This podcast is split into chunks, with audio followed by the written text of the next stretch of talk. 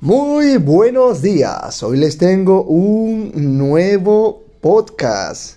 Se titula ¿Y cómo eres tú, mi estimado amigo? Eres una zanahoria que parece fuerte, pero que cuando la adversidad y el dolor le tocan, te vuelves débil y pierdes tu fortaleza.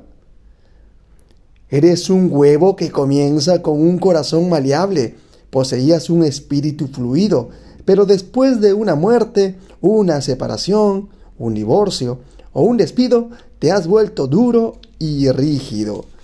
Por fuera te ves igual, pero eres amargado y áspero, con un espíritu y un corazón endurecido. ¿O eres como un grano de café? El café cambia al agua hirviente, el elemento que le causa dolor. Cuando el agua llega al punto de ebullición, el café alcanza su mejor sabor. Si eres como el grano de café, cuando las cosas se ponen peor, tú reaccionas mejor y haces que las cosas a tu alrededor mejoren.